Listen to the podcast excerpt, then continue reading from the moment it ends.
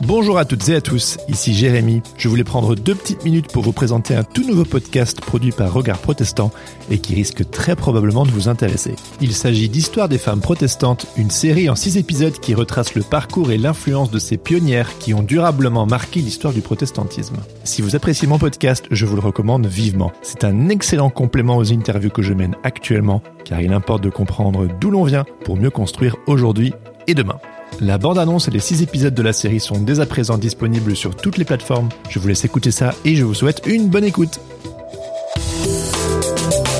C'est très important de raconter l'histoire de ces femmes parce que que les hommes et les femmes, que toutes les personnes soient accueillies.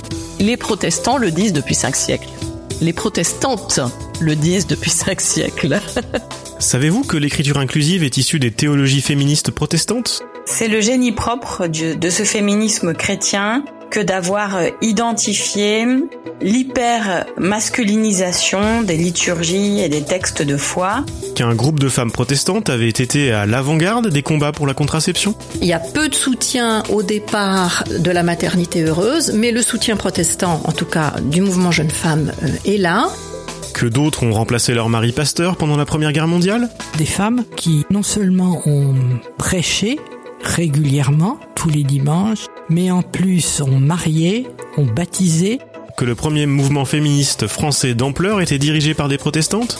Et ce congrès était dirigé par les protestantes, par Sarah Monod et Julie Siegfried. Que les femmes ont joué un rôle de premier plan dans la résistance des protestants français après la révocation de l'édit de Nantes?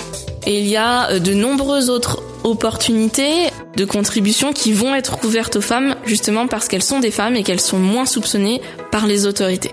Enfin, que des protestantes ont utilisé la Bible dès le XVIe siècle pour demander plus de droits? Est-ce qu'il y a deux évangiles? Un évangile pour les hommes, un évangile pour les femmes? Non, il y a un seul évangile, donc le même évangile. Elle revendique une égalité totale entre hommes et femmes. Découvrez toutes ces histoires racontées par des historiennes et des archives dans l'histoire des femmes protestantes du musée protestant et regard protestant.